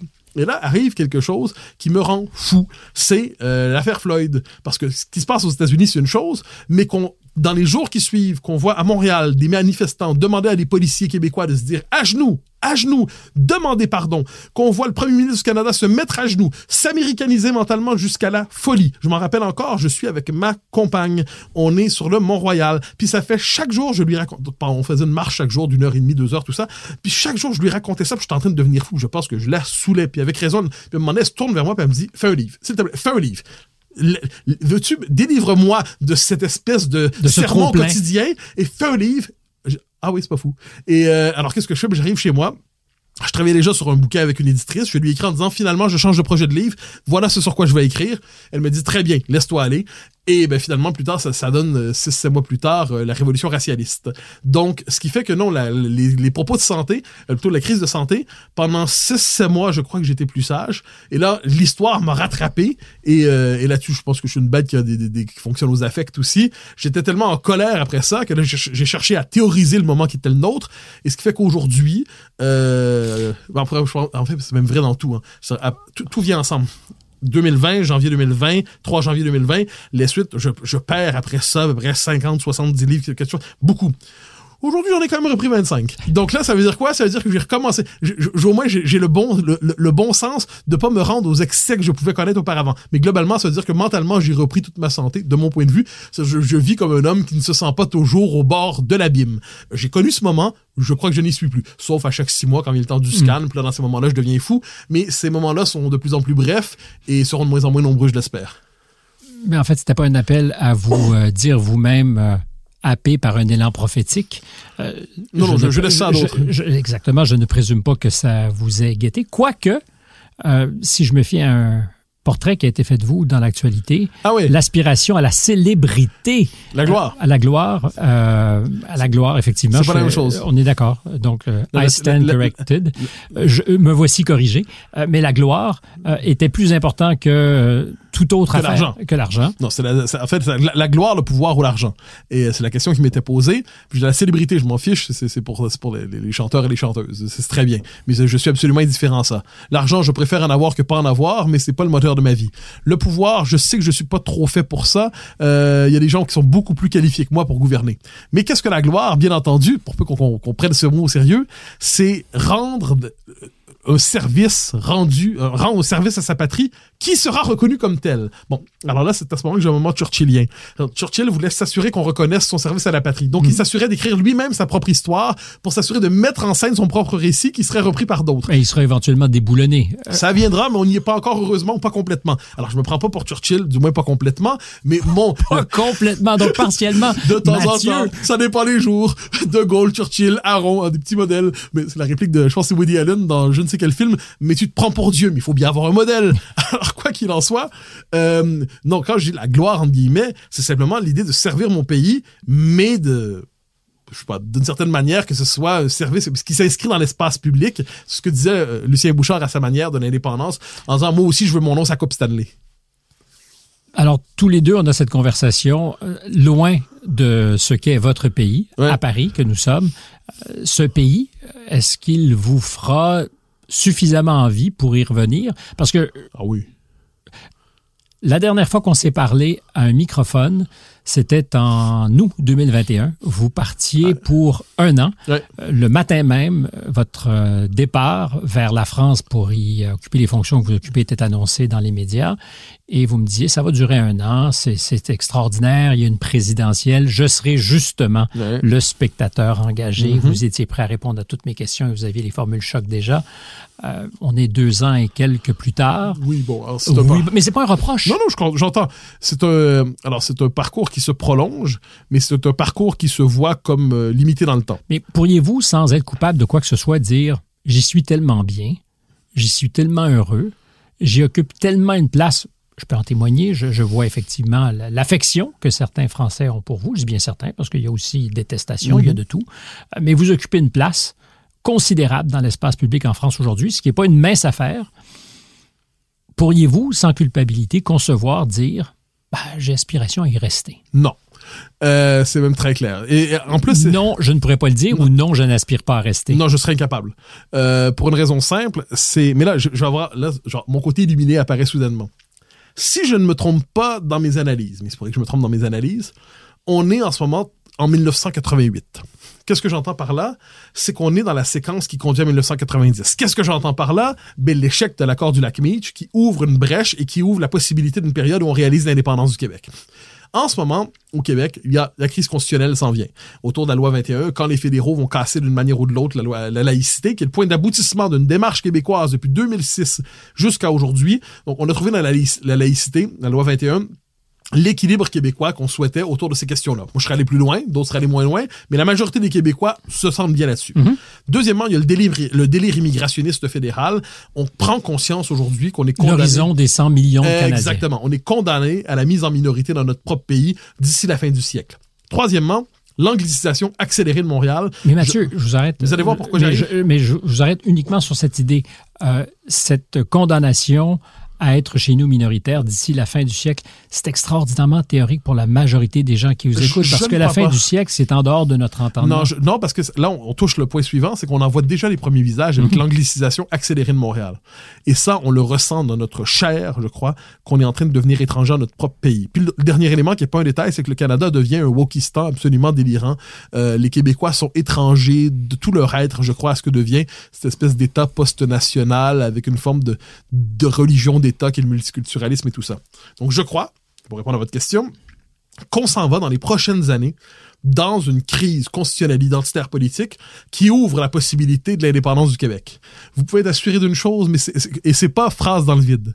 Le jour où je sens la possibilité de l'indépendance revenir concrètement, donc autrement dit, je vois le référendum s'en venir, eh bien ma place c'est dans mon pays euh, pour mener la bataille. C'est la condition donc de votre retour. C'est, un horizon référendaire. C'est pas la condition parce que finalement il faut revenir chez soi, mais c'est le moment où elle prend le signe de l'urgence. C'est-à-dire je je peux pas m'imaginer de pas participer à la bataille euh, pour l'indépendance de mon pays. C'est quand même la chose la plus importante qui soit dans ma vie. Vous pourriez jouer un rôle politique actif dans de pareilles circonstances? Je pense que je serais meilleur à jouer mon rôle qui est le mien, c'est-à-dire un intellectuel dans l'espace public qui occupe un peu d'espace. jouer un rôle politique actif? Je pense que d'autres le font bien mieux que moi et le font très bien. Ensuite, ensuite... Mais au nom de la gloire. Oh, la gloire, on peut l'avoir autrement. Mais en fait, je vais faire une réponse sans modestie. Euh, René Lévesque avait, auquel je ne m'identifierais pas, parce que c'est un homme d'exception, mais je pense qu'on n'a pas les mêmes, les mêmes structures mentales. Vous alliez dire les mêmes travers. Oui, aussi. euh, avait avec lui Jacques Parizeau et Camille Lorrain, deux figures auxquelles je peux m'identifier, euh, modestement. Alors, ou Jacques-Yvan Morin, pour être un peu plus modeste, mais quoi qu'il en soit, des hommes de qualité ont cru que le moment venu, ils pouvaient servir.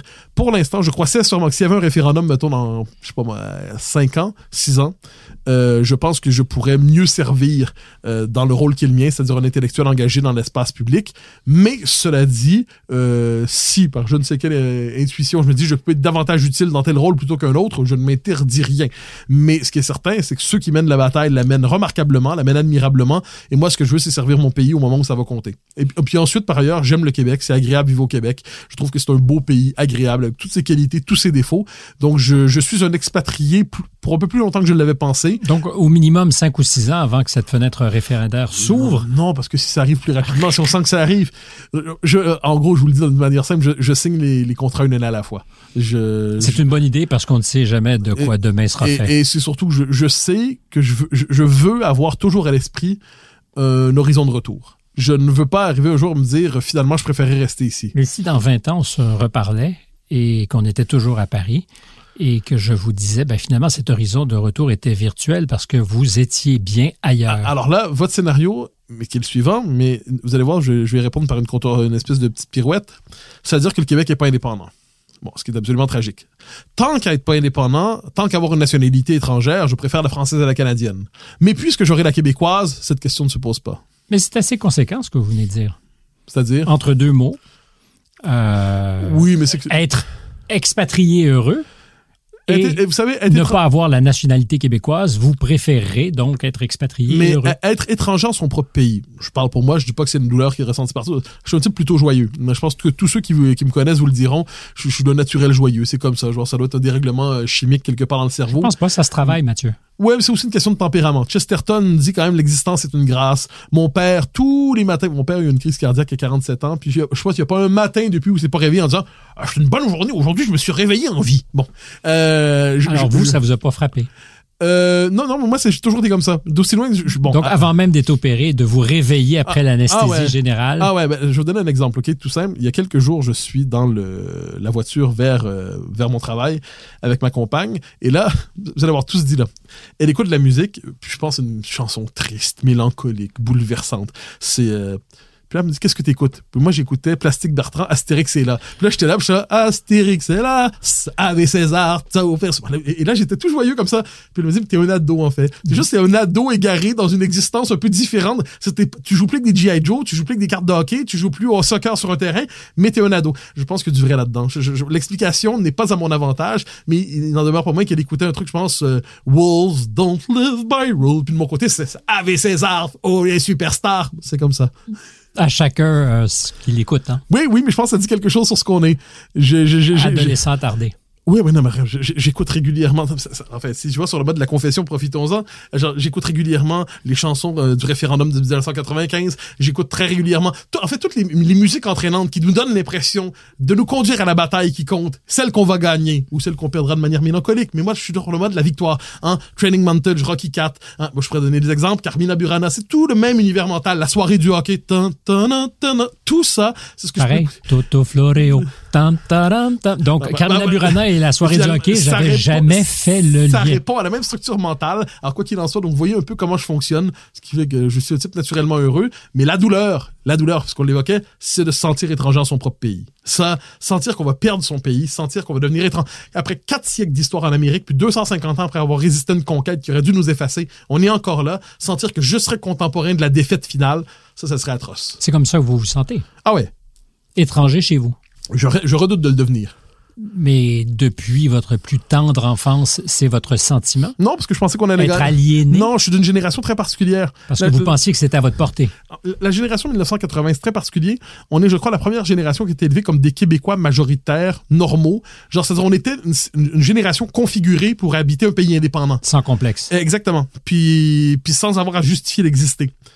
Et là, on échoue, mais, les on a enregistré psychologiquement la défaite après 95. Puis à un moment donné, on arrive, pour les uns, c'est, euh, je sais pas moi, 25 ans, d'autres à 30 ans, d'autres à 40 ans, puis on découvre que nous qui pensions être la norme de ce pays qui allait aboutir et qui allait naître, eh bien, en fait, on est désormais une catégorie résiduelle des Québécois de trop. Les... euh, comment je pourrais dire, le bois mort de l'humanité, c'est-à-dire les Québécois de trop en leur pays, qui ont en plus le culot de ne pas vouloir euh, s'effacer symboliquement. C'est, pour moi, c'est, ça pour moi, c'est, en matière de douleur, c'est comme je dis, c'est- pas une douleur au sens physique, là, mais sur le plan existentiel, ce serait la seule que je confesserais. La seule? Oui, parce que pour les autres, faudrait que je cherche, je trouverais pas.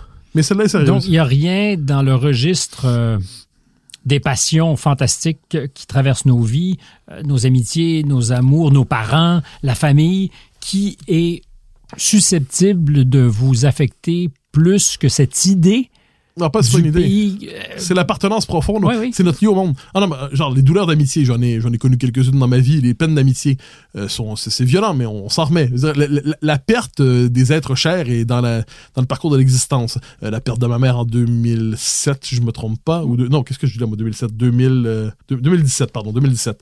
Euh, ça, ça c'est, ça c'est tragique. Oui, parce qu'une mère patrie, c'est une chose, puis une mère-mère. Oui, euh, oui, bien sûr. Mais, mais, mais ça, je dirais, on, on- on s'y fait. Mais sentir que le lieu Puis je trouve ça tragique, on s'entend. Puis là, les, douleurs, comme tout le monde... euh, Parce on- que c'est dans l'ordre des choses que de mourir, oui, par voilà, exemple. voilà. Mais sentir que son, le pays est censé- nous... En fait, c'est la promesse d'immortalité sur cette terre. C'est la possibilité, au fil des générations, une aventure se poursuit, j'aurais contribué à ce coin du monde qui est le nôtre pour en faire quelque chose d'habitable, de vivable. Un beau petit pays. Tu sais, le, Québec n'a pas une vocation impériale, hein. mais c'est un beau petit pays où qu'on soit de gauche, de centre, de droite, homme, femme, qu'im- qu'importe, c'est une belle aventure historique qui se poursuit. Et si ça, ça s'interrompait, ça serait un des visages, c'est c'est comme euh, Gaston Miron qui le disait, ce serait un des visages de la diversité humaine qui s'effacerait. Mais dans ce petit pays, seriez-vous heureux s'il se faisait ou vous auriez Ah oui. euh, vocation à revenir jouer dans un bassin où ben, le débat, la conversation est euh, menée autrement que chez Oui, nous? mais non, mais moi, je, je suis, et ça pour me croire sur parole, je suis heureux au Québec. Je suis heureux. Mais Je vous n'avez pas à le démontrer ou à le prouver. Non, mais ce, non, ce que je veux dire, c'est que je, je, je, je ne suis, en France, évidemment, si on aime la vie intellectuelle, il y a un espace ici qu'on trouve pas chez nous. Euh, si, tout ça est, Et c'est une évidence que de ça, le dire, Ça, hein, va ça. de soi. Par ailleurs, parce que je suis, ma nature est ainsi faite, au Québec, au fil des ans, j'avais construit, je l'ai évoqué plus tôt, le séminaire d'action nationale. J'avais construit tout un petit univers qui permettait aux gens comme moi, globalement, de, de trouver leur oxygène dans ce pays avec les combats qui sont les nôtres, les lectures qui sont les nôtres, les voyages qui sont les nôtres. Je devine que le, le parcours parisien fait partie depuis longtemps de la vie de l'intellectuel québécois qui habite à Montréal. Bon, tout ça, c'était vrai, mais je n'ai jamais été malheureux en mon pays. Je ne m'imagine pas durablement ailleurs que dans mon pays, mais dans cette séquence de ma vie qui dure finalement plus d'un an, mais je sais pas combien de temps ça va durer, mais c'est pas éternel non plus. Il y a une date de retour, même si elle est flottante. Eh bien, ça, euh, ça pour moi, c'est, il y a pas de doute là-dessus. Vous avez été changé parce que vous avez vécu ici? Je, je sais pas. Je sais pas. Je, je, je pense pas. C'est vraiment formidable parce que de toutes les réponses, depuis le début, généralement, ça part et sur les chapeaux de roue. Puis là, pouf, euh, je sais pas, Ah, mais, je pense pas. Euh, Je référais à Marie-Hélène Proux, qui avait fait son portrait euh, dans l'actualité de moi. Puis elle raconte à la fin, ça m'avait amusé, ce portrait que j'avais plus ou moins aimé d'ailleurs, mais à la fin, ça m'avait fait sourire parce qu'elle dit, euh, quand on tombe sur des questions intimes, là, sur, euh, qui êtes-vous véritablement, Mathieu Bocoté, qu'à quoi avez-vous rêvé quand vous étiez jeune, elle dit, il est pas très bavard ni très intéressant sur cette question. Non, mais ça ne peut pas être euh, une anecdote que ce, cet accélérateur de vie qui a été parié depuis deux ans et demi. Vrai, mais, alors ça, je l'ai raconté dans le Figaro, donc je me permets de vous le dire. Je pense que j'ai 18 ans. Puis j'ai écrit une lettre au Figaro. Oui, je me, je me rappelle d'avoir lu euh, sur, ce fantasme d'enfance. Mais, oui, mais ce qui est un peu débile, quand je, je repense ça, faut être quand même, faut être un peu crétin. Au Figaro en disant, bon, vous avez besoin d'un intellectuel pour refonder la droite française à la lumière de la pensée québécoise? C'est moi. Pourriez-vous me confier un éditorial ou une chronique, s'il vous plaît? Puis, euh, j'espère qu'ils ne l'ont jamais lu ou qu'elle s'est perdue dans une poubelle et qu'elle disparaîtra jamais. Mais je me raconte ça désormais sur le mode, mais quand on est jeune, on est quand même un peu crétin. Mais quoi qu'il en soit, c'est- prétentieux ce que je veux dire, mais je ne me suis jamais imaginé faire autre chose que ce que je fais. Il se trouve que je le fais en France dans un contexte particulier, euh, un contexte absolument valorisant de guillemets, où je suis très heureux de le faire, mais euh, mais je serais pas bon pour faire autre chose. C'est quand même pas mal déjà. C'est- pas mal dans le domaine qui est le mien, mais ensuite dès qu'on me plonge dans la vie pratique et dans bien des domaines, je suis d'une nullité exemplaire. J'ai envie de, de conclure notre entretien en parlant des mots, des mots qu'on emploie pour décrire le réel, parce que si moi j'avais à faire un, un bilan de ce totalitarisme sans le goulag, Mhm. je dirais c'est euh, une analyse de ce qu'on a réussi à pervertir ou non, ça dépend des points de vue. Mhm. Ceux qui partagent le vôtre diront que ça a fonctionné, c'est-à-dire pervertir notre sens du réel. Oui, absolument. Notre euh, Absolument. incapacité grandissante à nommer les choses par-delà même ce que nos sens Ouais. nous disent. Alors, je vais d'abord citer Anna Arendt, que vous Bien citez. Euh, vous dites, quand tout le monde vous ment en permanence, le résultat n'est pas que vous croyez ces mensonges, mais que plus personne ne croit plus rien. Un peuple qui ne peut plus rien croire ne peut se faire une opinion. Il est privé non seulement de sa capacité d'agir, mais aussi de sa capacité de penser et de juger. Et avec un tel peuple, vous pouvez faire ce que vous voulez. Vous ajoutez derrière l'inversion du vrai et du faux, devenue indiscernable par une forme d'inversion épistémologique généralisée, brouille les mécanismes mentaux nécessaires à la perception du réel. La nature du régime le pousse à vouloir conditionner intégralement une population n'ayant plus de rapport ou pardon de repères extérieurs pour juger de la réalité des choses et ne reconnaissant comme norme que celle engendrée par le pouvoir. Mhm. C'est donc dire que en dehors des marqueurs qui nous sont donnés, on ne serait plus habile à déterminer le vrai du faux. Ah ben je crois. C'est en fait c'est l'effondrement de, bon, de la culture générale qui compte là-dedans. La culture générale vous donnait un système de à repérage Monsieur mental. Bloom, ça. Ah ben oui, bien sûr, ben absolument. Les Qui est Alan Bloom pour ceux qui ne savent pas de qui Ah, on d'accord. parle? Alan Bloom, c'est un professeur, un héritier de Léo Strauss à sa manière, mais un Straussien très particulier, qui est un grand professeur qui, euh, dans, à la fin des années 80, écrit un livre, L'âme des armées, où euh, c'est un professeur de philosophie politique à Chicago. Et dans ce livre, il dit ben, l'effondrement de la culture générale dans les universités, mais plus largement en Occident, euh, fragilise la possibilité même de l'expérience démocratique.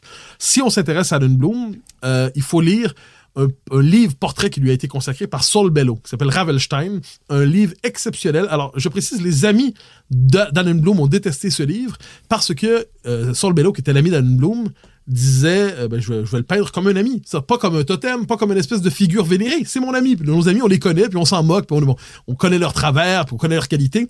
Mais c'est un portrait absolument remarquable pour la petite histoire. Mais là, je, moment d'immodestie, c'est un de mes grands amis, Carl Bergeron, mon meilleur ami, type comme un frère, qui me fait lire une fois un jour ça, me dit ça va te plaire.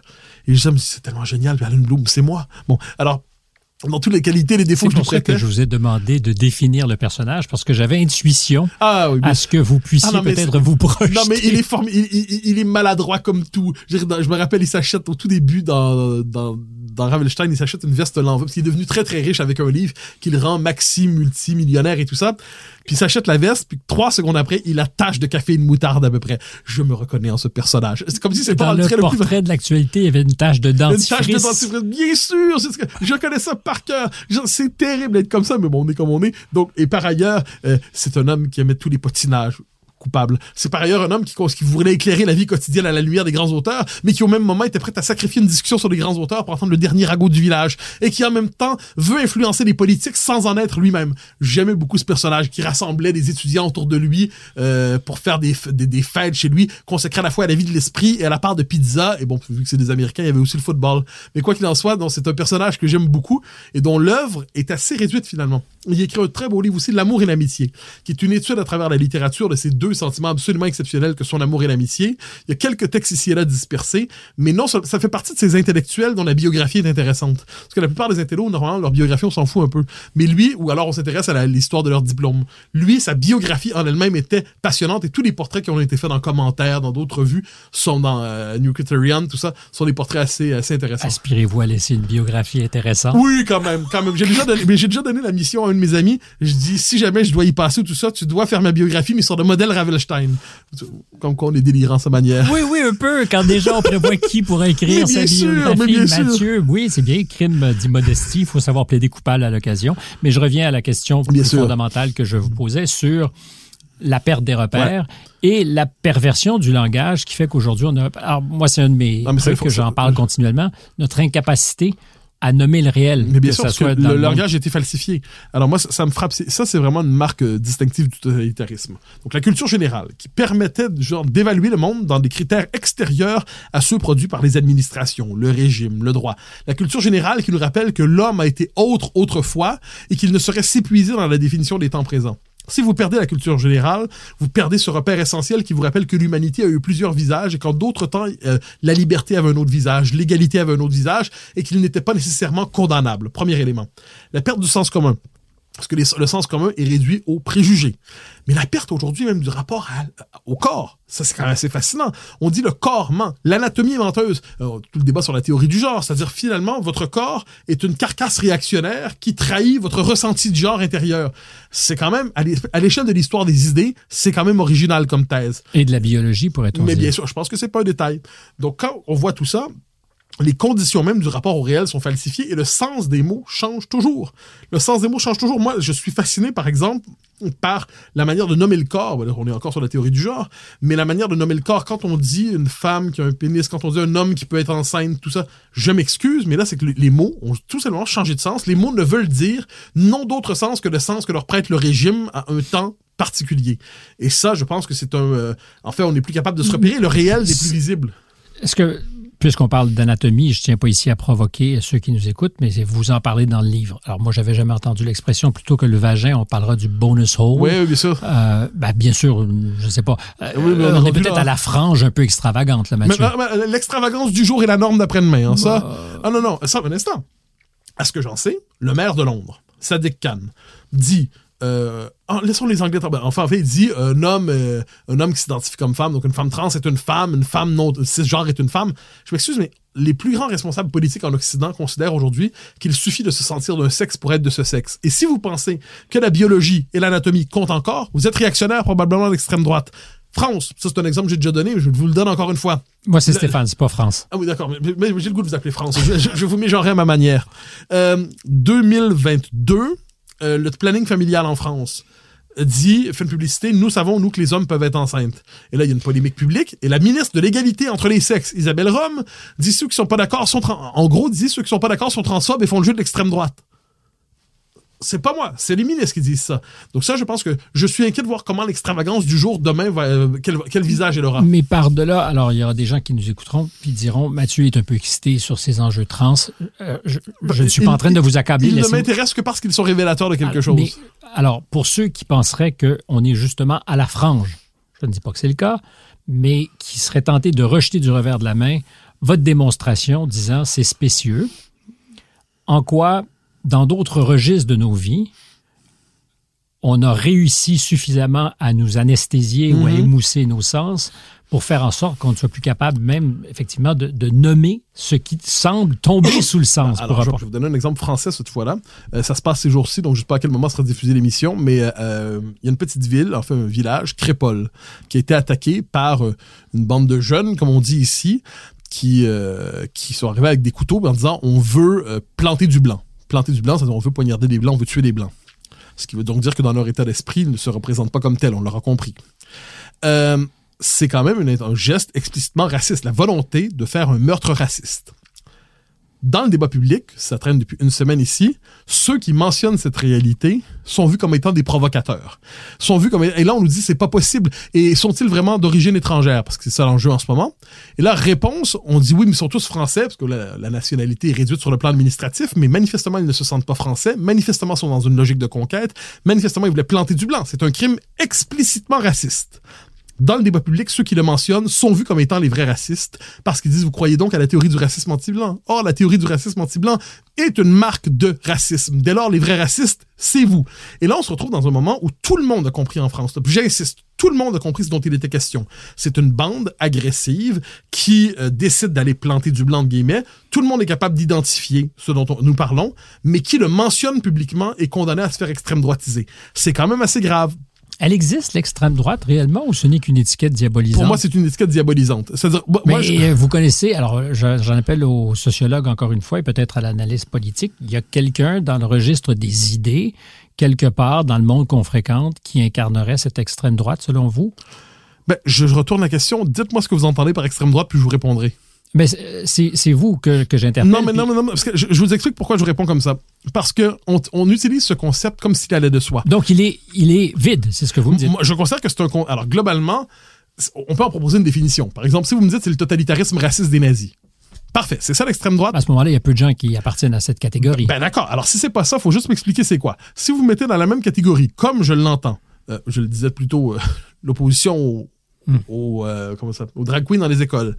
Hitler, euh, Gerd Walders, Donald Trump, Éric Zemmour, Marine Le Pen, Maxime Bernier, Éric Duhem.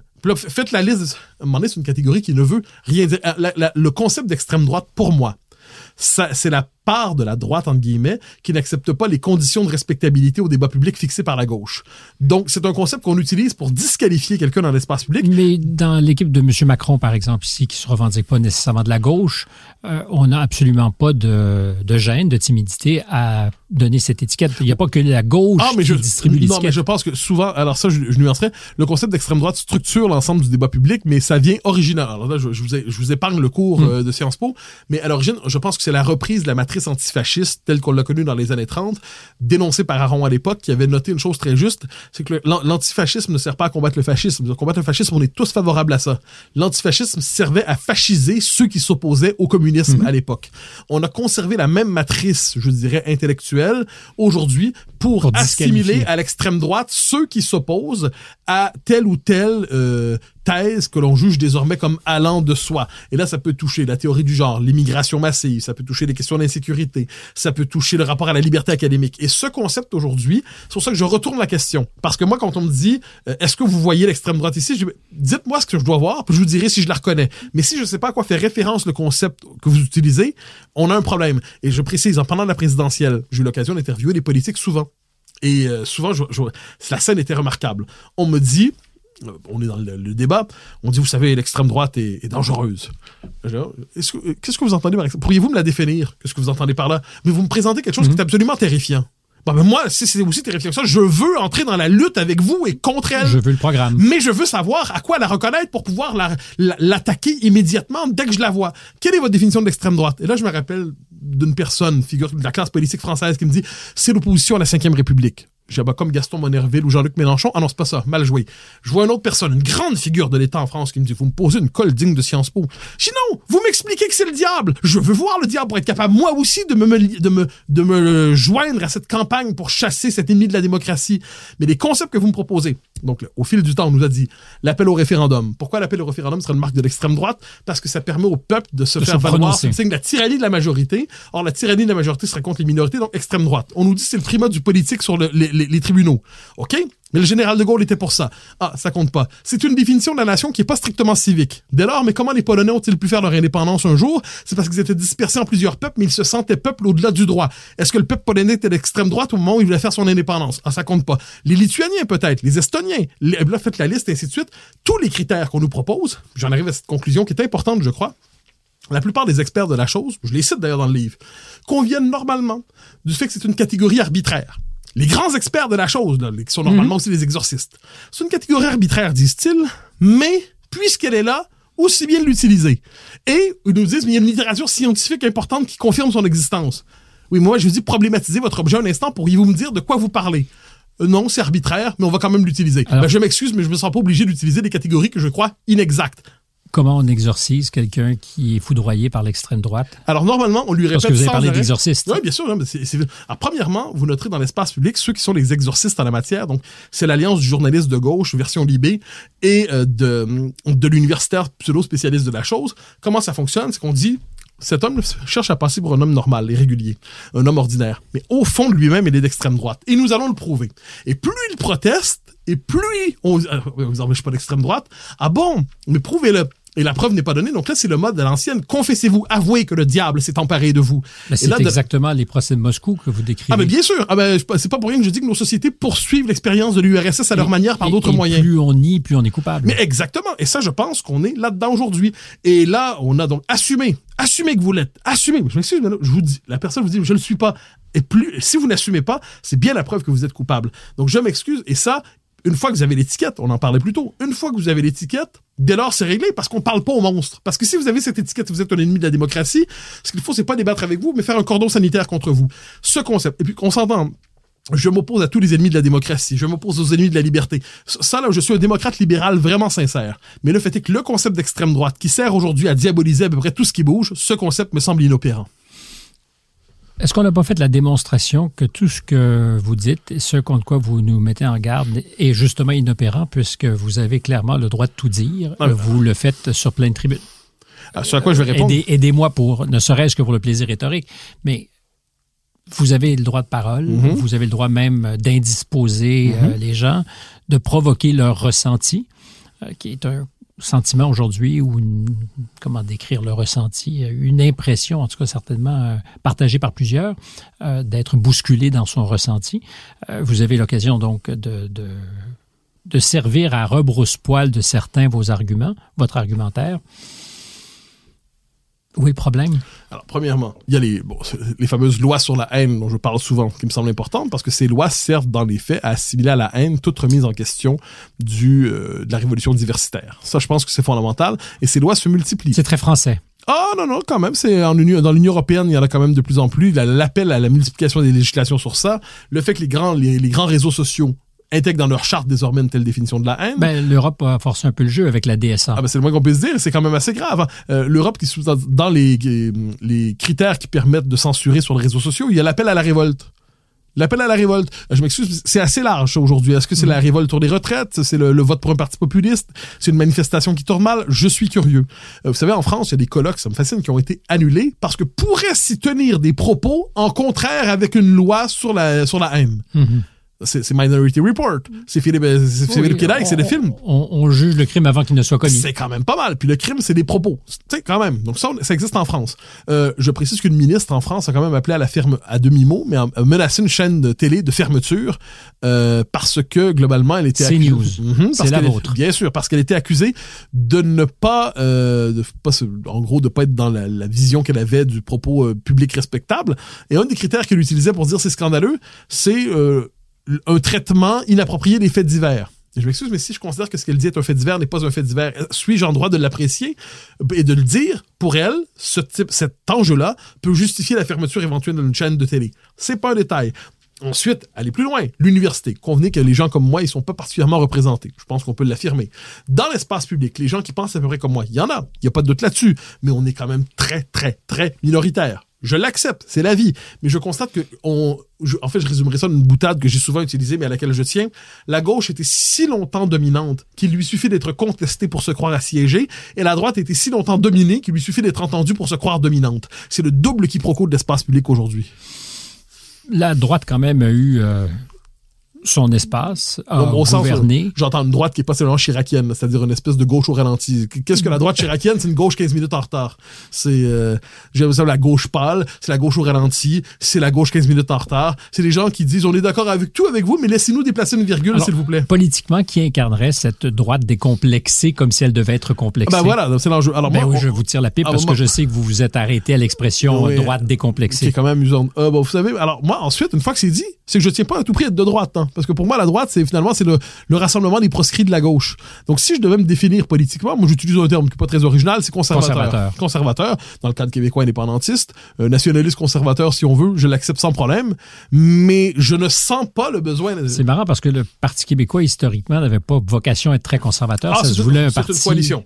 Oh oui, mais ça, qui historiquement a été davantage tenté par le progressisme. mais un mouvement de libération nationale, un mouvement d'émancipation nationale, eh bien, a une orientation particulière, puis ensuite, il y a des gens de partout qui s'y retrouvent. Donc, euh, dans le Parti québécois, vous savez, c'est le MSA plus le RN, le RN mais notre RN, le ralliement national. Vous pourriez donc être progressiste au nom du pays. Non, je suis indépendantiste rallié à la cause nationale. C'est très différent. C'est-à-dire que j'accepte, là, par ailleurs, je suis membre d'aucun parti, mais j'accepte que les circonstances ont voulu que le mouvement national soit au centre-gauche.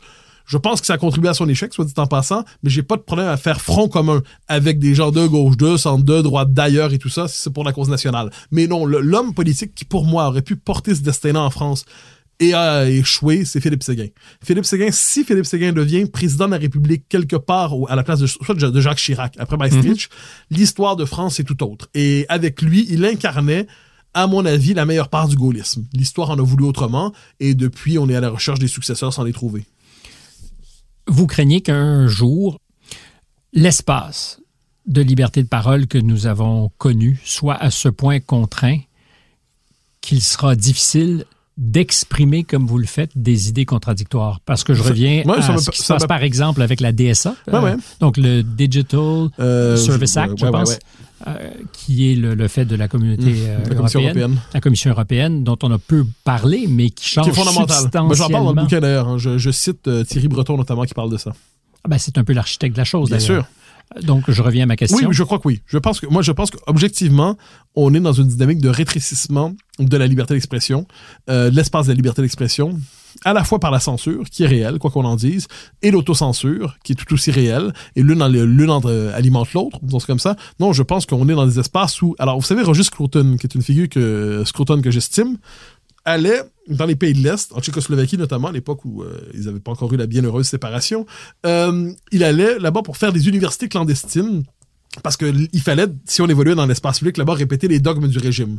Puis il faisait dans des appartements privés où il fallait se faire confiance les uns les autres, il fallait espérer qu'il n'y ait pas un délateur là-dedans, une université clandestine où on allait parler librement de retour à l'Ouest, parce qu'il revenait, il a fondé ses propres universités à sa manière privée, euh, parce qu'il disait, l'université étant devenue ce qu'elle est, il faut créer des espaces de liberté intellectuelle où on peut parler librement tout en sachant que l'institution ne le permettra pas.